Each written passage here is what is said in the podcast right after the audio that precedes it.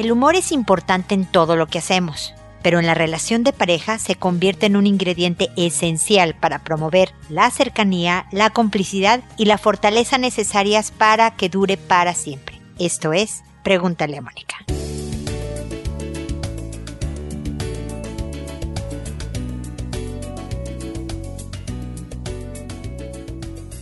Bienvenidos amigos una vez más a Pregúntale a Mónica. Soy Mónica Bulnes de Lara, como siempre, feliz de encontrarme con ustedes en este espacio en donde esta semana se festejan las fiestas patrias de México y de Chile. Mis dos amores ahora, estos dos países que quiero muchísimo porque es donde, bueno, nací, uno, y crecí, y me casé y tuve hijos y demás. Es mi gran amor, mi patria querida y desde luego Chile donde he vivido pues la mayor parte de mi vida matrimonial, increíble pero cierto. Entonces, mis hijos andan con chilenos, seguramente por ahí tendré algún nietecillo algún día que sea chileno, así que cómo no querer este hermoso país con una naturaleza impresionante y una gente espectacular. Pero bueno, ya que me puse muy patriota, ahora hablo del tema que nos une, porque ¿qué tanto humor hay en tu relación de pareja? ¿Qué tanto se ríen? No solo de cosas de alrededor que se rían de mira allá qué chistoso eso que estamos viendo, la película, la comedia que vimos o todo eso. No, no, no. También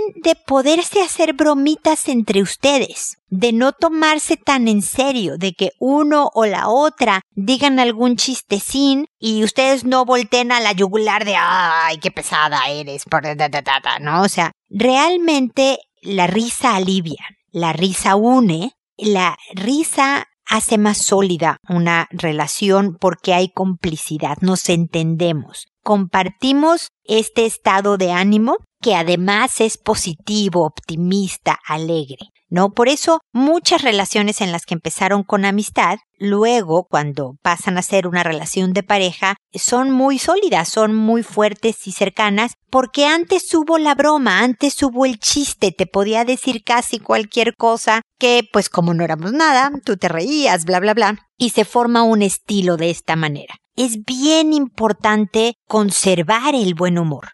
Si ya lo tienes en tu relación, consérvalo, cuídalo, aliméntalo. Si la vida te ha puesto más serio o más seria, por favor acuérdate que no hay nada tan importante. Más que estar con quien uno quiere y estar bien con quien uno quiere, con amigos, con la familia, con la pareja, con los hijos.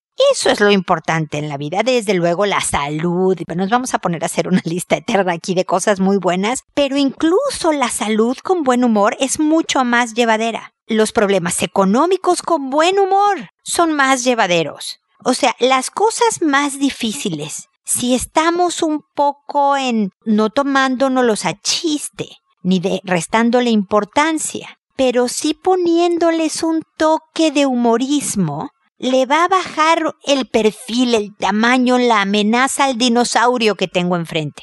Si con mis hijos me acostumbro a que la disciplina esté llena de momentos de humor, de verdad las cosas van a funcionar más fáciles, los hijos van a colaborar más, las conversaciones van a ser más tranquilas y abiertas, porque yo no asumo el papel de mamá o de papá, autoridad absoluta, que soy autoridad de la casa, que soy el líder, la guía de estos hijos, la formadora oficial de estas personas, pero el reírme de mí mismo y de situaciones y de otras cosas que pasan en la vida no me resta autoridad, al contrario, aumenta el respeto, porque cuando ves a alguien que es capaz de reírse de sí mismo, de darle importancia a lo que tiene y no tomarse tan en serio como persona, realmente te vuelve a como admirable y entonces la gente te respeta más y entonces más figura de autoridad eres. Entonces no le tengamos miedo al humor, mucho menos en la relación de pareja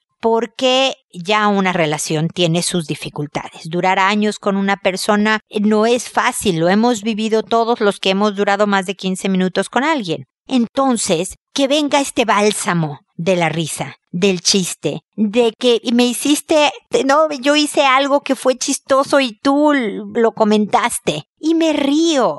No te estés burlando de mí porque siempre soy, no. Uno sabe cuando una broma es agresión pasiva, cuando una broma busca humillar, cuando el único que se ríe es una de las personas y no el afectado. Y uno también sabe distinguir cuando es de verdad un chiste abierto, tranquilo, de buen humor, que no tenía una mala intención. Por supuesto que si alguien se equivoca y suelta una broma inapropiada, eh, también decirle, no, no, ahí, ahí sí yo no le entro, esa no me gustó. O hoy no estoy de humor, hoy no pero no es el patrón de conducta en la relación. Esto debería de ocurrir eventualmente. Ríanse, cuiden el humor, no se tomen tan en serio y siempre hagan lo que pueda fortalecer su relación de pareja.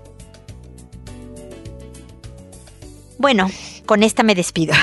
Este es el comentario inicial del episodio. Espero que les sea de utilidad. Saben que pueden ustedes escribirme con cualquier comentario al respecto, consulta más personalizada, lo que sea, en la página www.preguntaleamónica.com. En el botón envíame tu pregunta, es la manera de contactarme para esos menesteres. Pero ya que están ahí, lean los artículos, vean los videos. Desde luego aprovechen y síganme por todas las redes sociales que ustedes quieran seguirme, porque estamos en Instagram, en Twitter, hay videos en YouTube, en Pinterest, en LinkedIn, en Facebook, por supuesto, bla, bla, bla, bla, bla. Y bueno, ahora me dispongo a responder eh, sus consultas, que es todo el propósito de Pregúntale a Mónica, que como saben lo hago por orden de llegada, que a todo mundo le cambio el nombre para que conserven su anonimato, a pesar de que este es un programa internacional al ser de Internet, así que nadie sabe de dónde me escribes ni nada, nadie sabe quién eres. Lo hago por orden de llegada, le cambio el nombre a la persona, a las personas que les contesto, ya que se publique el episodio, les mando un correo diciéndole en el episodio número tal que se llama tal, contesté tu pregunta y te puse este nombre para que puedan escuchar los comentarios que tuve al respecto de su consulta. Lo hago por audio y no por escrito para alcanzar a más gente, mucha gente que no me escribe pero que sí me escucha y trato que con los comentarios que yo pueda hacer, pues dar ideas, estrategias, puntos de vista que puedan ayudarle a alguien que esté en una situación similar. Le contesto a todo mundo, ténganme paciencia, como hay un orden de llegada y yo tengo otras áreas de trabajo, me tardo en responder alrededor de un mes, entonces les agradezco siempre su paciencia, su comprensión, pero cuenten con mis comentarios a la consulta que ustedes me hicieron, ¿ok? Y el día de hoy voy a empezar con Ornelia, que me dice, hola Mónica, le cuento que yo últimamente he estado gritona. Reto a mi hijo de dos años y medio y estuve, ah, no, estuve embarazada y mi hija ya nació hace casi un mes, pero en el último mes de embarazo me dio por gritar. O sea, retar a mi hijo y sentirme frustrada por cosas que no me resultaban, o cosas que no tenía para la nueva integrante. Pues bien, cuando nació mi hija, estuve callada y simpática, pero hace unas semanas más menos he estado regritona y le digo a mi hijo que se calle porque despertará a su hermana y bla bla bla. Y como no obedece, le grito, pero todo sigue igual, jejejeje. Porque mi hijo sigue gritando y jugando y no baja el volumen, jijiji. No me da miedo, ah, no, perdón, me da miedo porque no quiero ponerme gritona como mi mamá. Y no quiero ser igual a ella que terminaba ahorcándome y maltratándome en la ducha o varias cosas agresivas que son muy feas. ¿Cómo puedo evitar sentirme así? Quizás son las hormonas o realmente me da rabia. Ayuda, porfis. Mira, Ornelia, la verdad es que pueden, las hormonas suben y bajan eh, después de, del parto. Se tarda un año aproximadamente el cuerpo en volver a estar en el estado preembarazo. O sea, no preparto, preembarazo, ¿ok? Todo un año.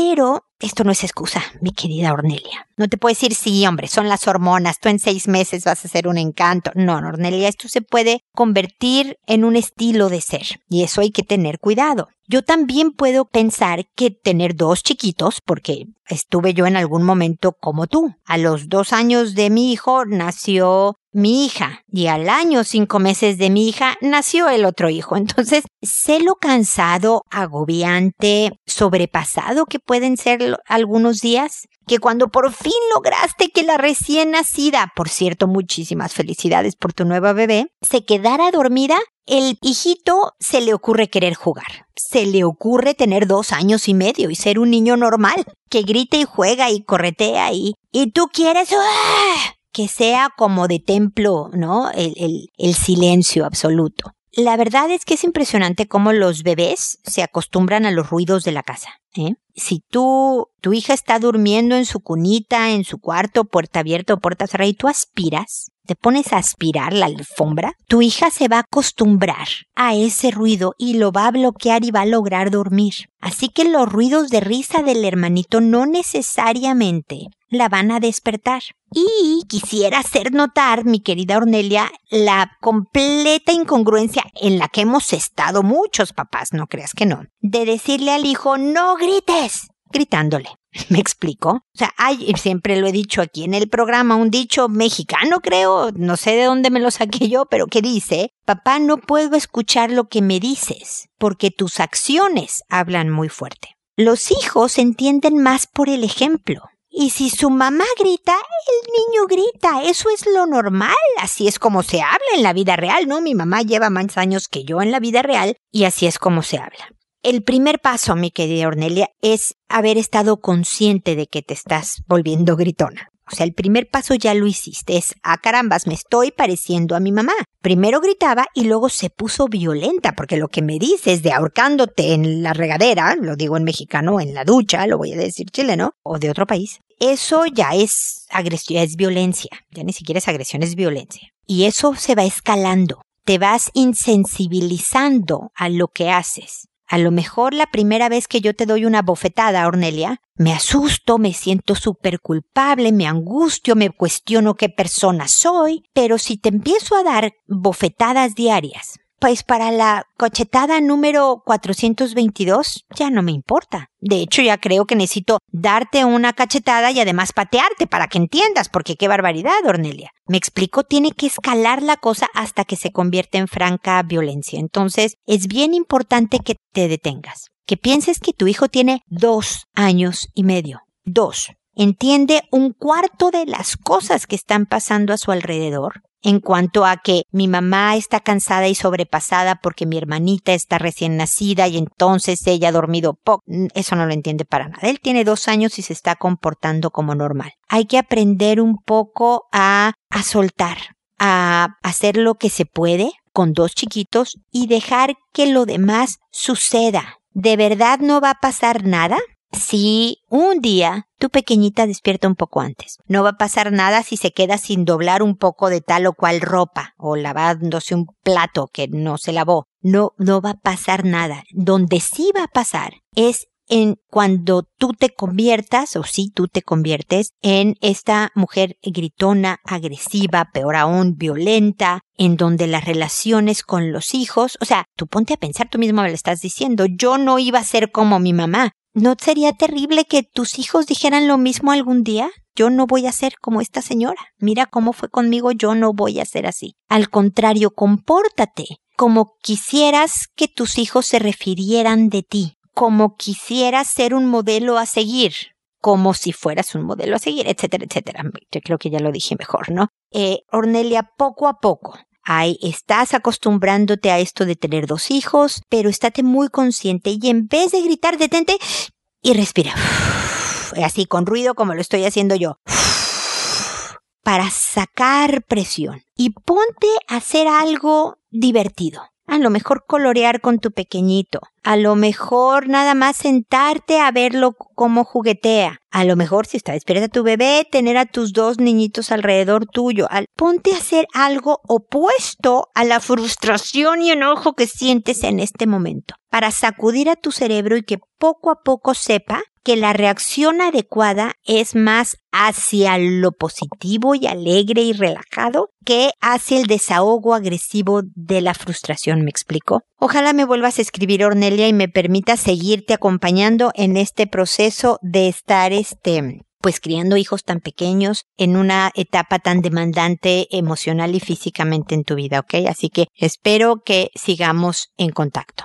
Luego está Purísima, que me dice, el estrés, ¿cuánto influye en las crisis de pánico? Es una pregunta directa y concreta, purísima, que espero contestarte de la misma manera. Absolutamente.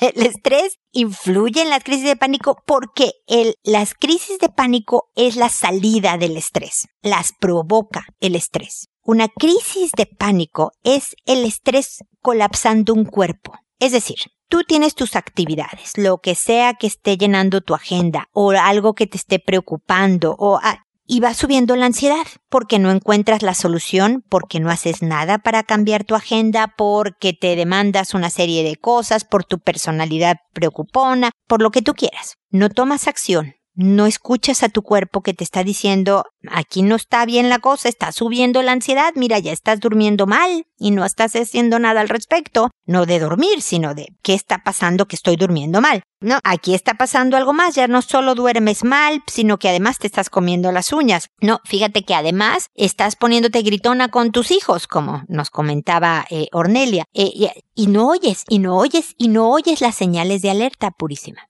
Y entonces un día tu cuerpo te dice, ok, si no me vas a oír con estas pequeñas señales, ahí te va una señal tamaño familiar. Y ¡pum! te manda una crisis de pánico. Y entonces sientes que te mueres, porque en las crisis de pánico se siente como si te fueras a morir sudas frío, puedes sentir hormigueo en tus extremidades, eh, se te va oscureciendo todo como si te fueras a desmayar, no puedes respirar, tienes unas palpitaciones eh, eh, cardíacas que sientes que te va a dar un infarto, dices de esta no voy a salir. Afortunadamente las crisis de pánico no matan, pero se sienten espantosas. Pero ahí es cuando ponemos atención. Ups, aquí sí ya pasó algo muy serio porque miren lo que me pasó. ¿Qué debo de hacer? Y voy y me trato de tratar la crisis de pánico, los síntomas. ¿Cómo debo? Que es, útil, por supuesto, Purísima, ¿no? Porque no quieres volver a sentir la sudoración, el hormigueo, el corazón que se te va a parar, que no respira, obviamente. Pero lo que hacemos es, ¿cómo me quito estos síntomas? ¿Cómo hago que se me quite la crisis de pánico? Y si solo te tomas antiansiolíticos, ¿no? Causas que te bajen la ansiedad, pues pueden ayudarte en el manejo de la crisis, a lo mejor la intensidad, a lo mejor la frecuencia baja, pero la verdad es que la crisis de pánico en sí misma era un síntoma. No estás arreglando la raíz del problema, que es lo que originó tu estrés en primer lugar.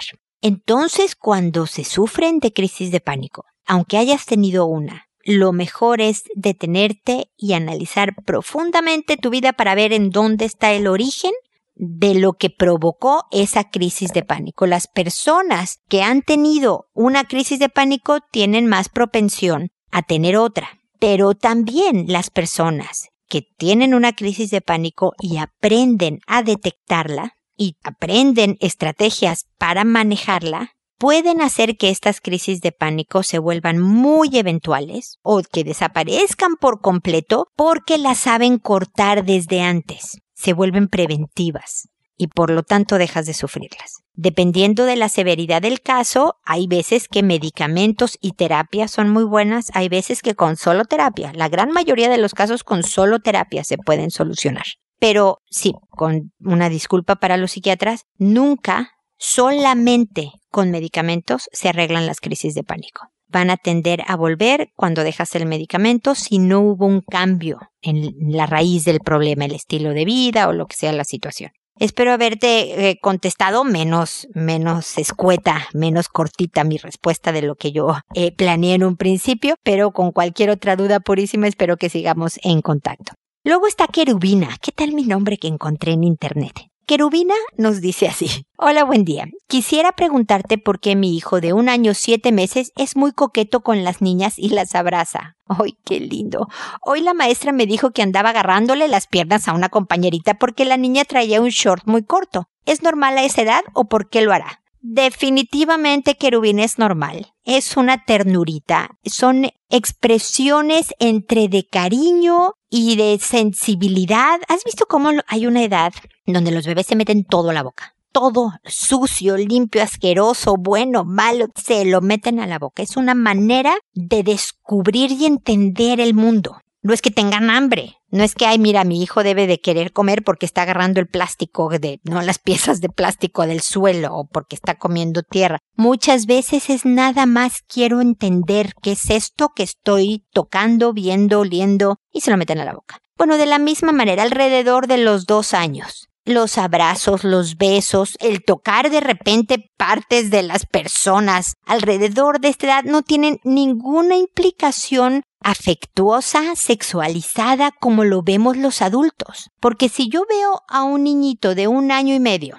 dándole un beso en la boca a otro niñito de año y medio, ya sabes que medio caminan, se abrazan y se dan un beso en la boca, los adultos lo ven como adultos, ese beso en la boca. Para el niñito del año y medio no significó absolutamente nada más que una expresión de cariño no tiene ningún tipo de influencia en su vida sexual, más que el decir, ah, mira, este es otro niño que está enfrente de mí, puedo quererlo o no quererlo, nada más es otro como yo. Entonces sí, es perfectamente normal las cosas que sean inapropiadas. A lo mejor si tú estás con él y estás, eh, él no sé, que le agarra las piernas a otra niñita que está a un lado suyo, si le puedes decir no, esto no, y listo, con mucho cariño y lo distraes. A esa edad lo único que necesitas hacer es darle algún distractor, no sé, es un llavero cualquier cosa, que va a decir ahora, ah, mira qué interesante las llaves que hacen ruido y la pierna de la niñita o niñito o perro o dejará de tener importancia. Pero no tiene absolutamente nada de malo para tu tranquilidad, querubina. Así que, de todas maneras, espero que sigamos en contacto. Rosaura, por otro lado, me dice, mi hijo de 32 volvió a casa pero ya no es el hijo amoroso, está siempre atacando ante cualquier cosa que digo. Pero con su padre también, no es solo conmigo. Mi esposo no dice nada y tengo mucha pena. Lo amo con toda mi alma. No lo dudo, Rosaura. Los hijos siempre los querremos, aunque se porten mal con nosotros en realidad. Pero aunque los querramos, no tenemos por qué permitir que se porten mal con nosotros. Le haces un bien a tu hijo no permitiéndole que se porte mal con ustedes. Porque me imagino que si volvió a la casa a los 32 es porque algo en su plan de vida no funcionó.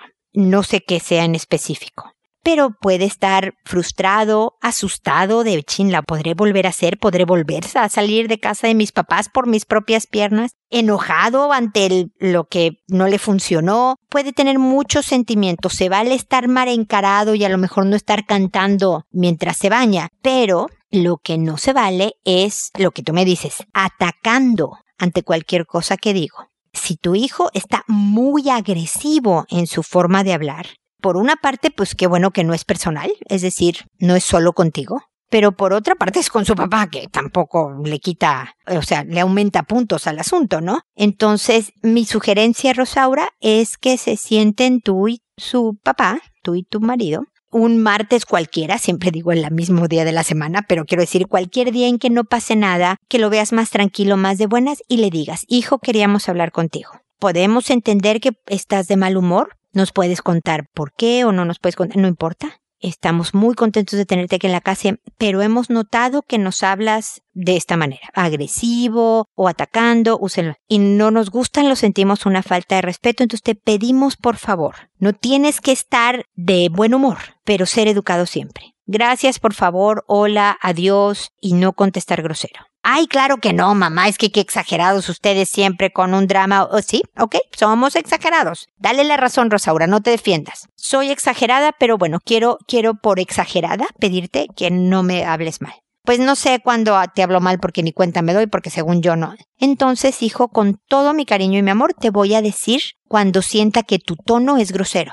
Yo, yo contaba, obviamente mis hijos no tenían 32, ¿verdad? Pero tenían como siete, no sé, o nueve, no me acuerdo ni cuántos. Pero uno en particular, cuando yo le decía, oye hijo, no recogiste la pijama como te pedí que lo hicieras. Y me contestaba él, ¿y? Y solo me decía eso, ¿eh? Y y a mí me parecía la cosa más grosera del universo, Rosaura. A mí nadie, menos un hijo, me va a decir, ¿y cómo? ¿Y eso qué importancia tiene? ¿Por qué me vienes a chillar con esto? Parecía que me, yo sentía que todo eso me estaba diciendo el hijo. Entonces le dije que en su vida, o sea, no más, hijito. Me puedes decir, se me olvidó, puedo hacerlo luego. Sí, mamá, qué pena, discúlpame, que hubiera sido el ideal, por supuesto. Eh, puedes encontrar otras El y es una falta de respeto, no quiero que vuelva a pasar y sabiendo que su cabeza podía rodar, dejó de hacerlo. Pero creo que sí se lo dije un par de veces. Hay veces que los hijos no notan los tonos con los que nos hablan. Nosotros podemos también hablarle a nuestros papás mayores en tonos que no detectamos. Entonces, parte de la ayuda como mamá que le puedes hacer es en el la siguiente vez que tú sientas un ataque,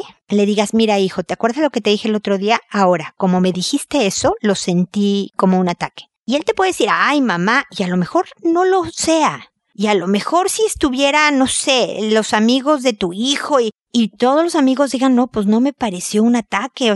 Pero si a ti te parece, Rosaura, tienes derecho a decir, no, así no, dímelo de otra manera. Es que no se me ocurre cómo. Y le, das dos, tres ejemplos. ¿Me explico, Rosaura? Yo hablo mucho de enseñar al otro cómo tratarte y creo que tengo un episodio por ahí en Pregúntale a Mónica, búscalo, lo puedes escuchar en la página o en Spotify, te hago el comercial. Pero es bien importante que le enseñes porque lo amas, porque le haces un bien, porque ponerle límites, por muy adulto de 32 que sea, le ayudan, lo contienen le ayudan a seguir ejercitando el autocontrol que le va a servir para poder salir adelante y volverse a ir de la casa, si, si esa si fuera su plan de vida o lo que fueran sus planes. Entonces, ojalá no porque uy no se vaya a enojar y se ponga peor, se queden callados, Rosaura. Porque si deciden tú y tu marido no decir nada, entonces están aceptando este comportamiento de tu hijo y por lo tanto pierden el derecho de quejarse.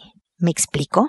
Porque si yo voy a una tienda y sabiendo que dice mercancía defectuosa, agarro un pantalón que tiene una pierna más corta que la otra y me lo llevo, yo pierdo el derecho de decir, oigan, me vendieron algo defectuoso. ¿No? Pues sí, usted sabía que se lo estaba llevando. Bueno, tú sabes lo que está pasando que no te gusta con tu hijo, pero tú decides no poner un alto, no hacer nada al respecto. Entonces eso significa aceptas las condiciones por las que te estás llevando este hijo. Me explico. Así que decidan. A lo mejor dices, no, Mónica, ¿sabes qué? El hablar con él va a poner las cosas peor, entonces prefiero quedarme callada. Ok, muy tu derecho. Estás de verdad ejerciendo tu libertad de, de decir, ese precio de hablar con él no lo voy a pagar. Ok, perfecto. Entonces el precio que vas a pagar es que el hombre te hable de esta manera hasta que se vaya de la casa o hasta que la vida le empiece a sonreír un poco mejor o para siempre pero es, o sea, tú decide cuáles son tus precios, Rosaura, y actúa en concordancia. Me explico, mucha suerte y espero que todo vaya mejor con tu hijo y con ustedes. Luego está Silveria, que me dice, ¿cuál es la clave para arriesgarse a tomar decisiones importantes en la vida? Por ejemplo, dejar un trabajo. Sasquatch, Silveria. ¿Qué pregunto? No, no. Gigante me estás haciendo. Eh, siempre digo, hay un episodio también que se llamaba El Salto, creo o el gran salto o algo así, en donde creo que hablaba sobre atreverse, precisamente. No me acuerdo si dentro de la relación de pareja o así nada más en general como en decisiones importantes como dices tú. Pero una de las cosas que uno debe de hacer a la hora de dar un gran salto es más o menos predecir la caída. ¿A qué me refiero? no sé si alguna vez te has subido yo, no porque soy una cobarde, pero a uno de esos trampolines que están a, no sé, 10 metros de una alberca, ¿no? A 10 metros de distancia. Igual necesitas, sabiendo que hay agua abajo, igual necesitas valor para brincar, ¿no? Para dar el salto precisamente. Para arriesgarte necesitas ese valor. Pero lo primero que debes de asegurarte es que la alberca tenga agua.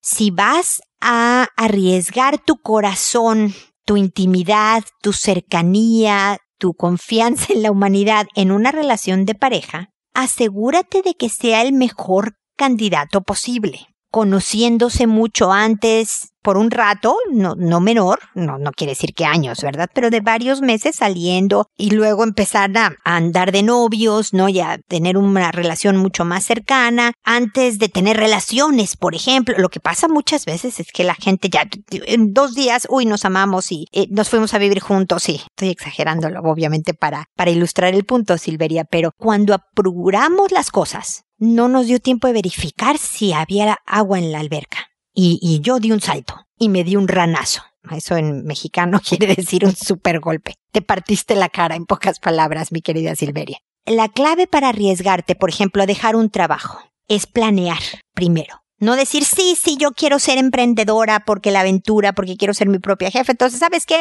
Hoy me gritoneó mi jefa. Adiós, me largo de aquí. ¿No? Y tú sin ahorros a lo mejor o sin un plan de acción o eh, siempre se dice que cuando vas a pasar de un trabajo a otro, cuando vas a dejar tu trabajo para emprender y todo eso, que no sueltes una liana hasta que tengas la otra agarrada, ¿no? Y entonces ya sueltas la anterior y ya te aferras a la siguiente. Bueno, es un poco de planeación. Es el saber si voy a dejar un trabajo para ser independiente, ¿cuál es la manera más inteligente de hacerla? Cuánto tiempo debo de ahorrar, porque nunca hay dinero suficiente para emprender, ¿eh? O sea, si yo voy a ahorrar el día, cuando tenga dinero suficiente para poner un negocio que ya no me angustie, los dineros, cuánto se te necesitas ganarte la lotería o ahorrar toda tu vida. Pero es cuando, cuánto es el mínimo indispensable, ¿no? Para hacer una transición menos estresante es hablar con gente, por ejemplo, sobre, oye, ¿cómo te ha ido como emprendedor? No, a mí me fue fatal, ah, no, a mí me fue muy bien, mira, al principio fue difícil, yo hice esto y esto otro, me cuidé de esta manera.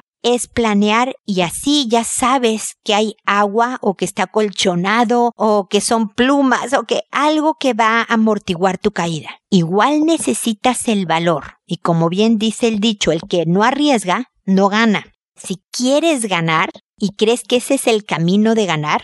Eligiendo una pareja, emprendiendo, cambiando de trabajo, mudándote a otro lado, lo que sea. Tienes que decir y pum, brincar. Pero nunca lo hagas sin haber pensado un poco qué hay del otro lado en mi caída y sin planear lo suficiente como para que tú sepas que no te va a matar el ranazo, como dije hace rato, sino que a lo mejor va a haber golpes, va a haber raspones, va a haber dificultades, pero que finalmente no caíste en el vacío. ¿ok? Silveria, espero haberte ayudado. No dudes en volver a escribir con preguntas más fáciles. No, no es cierto, con lo que necesites al respecto. Espero que sigamos en contacto. Y luego esta tita que me dice, hola Mónica, quisiera que me asesoraras con respecto a mi hija Violeta. Me separé de su papá cuando ella tenía seis años. Después de esa relación conocí a otro chico, nos llevamos muy bien, empezamos a vivir juntos, aceptó a mis hijas y me ha apoyado mucho con ellas, ya que su papá biológico no las buscó y este año yo lo tuve que buscar por motivos de salud de la niña.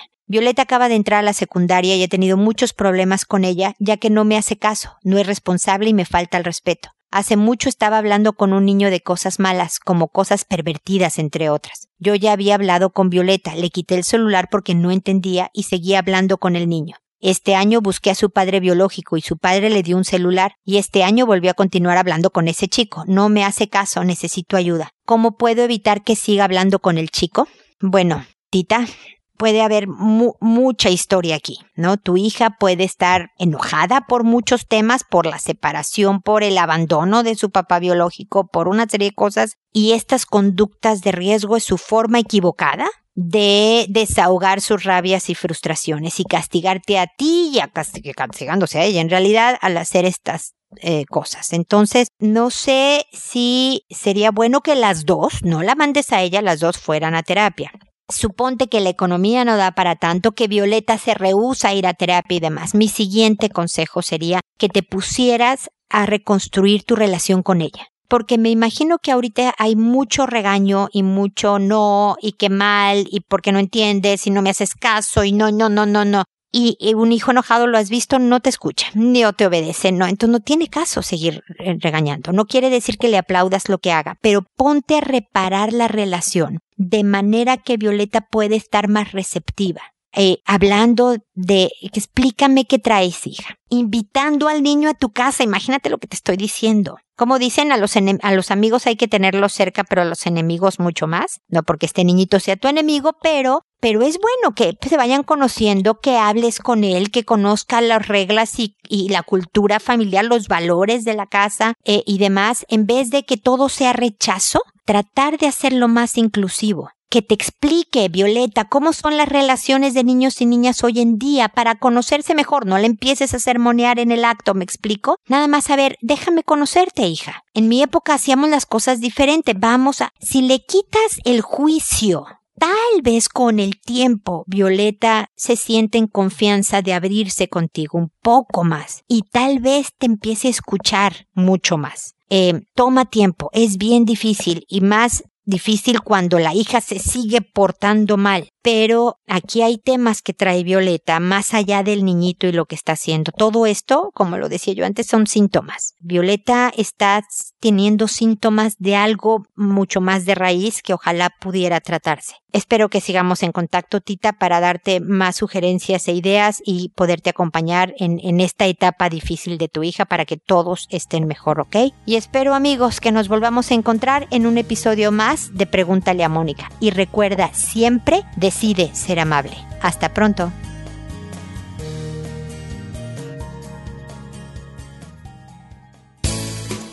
¿Problemas en tus relaciones? No te preocupes, manda tu caso, juntos encontraremos la solución.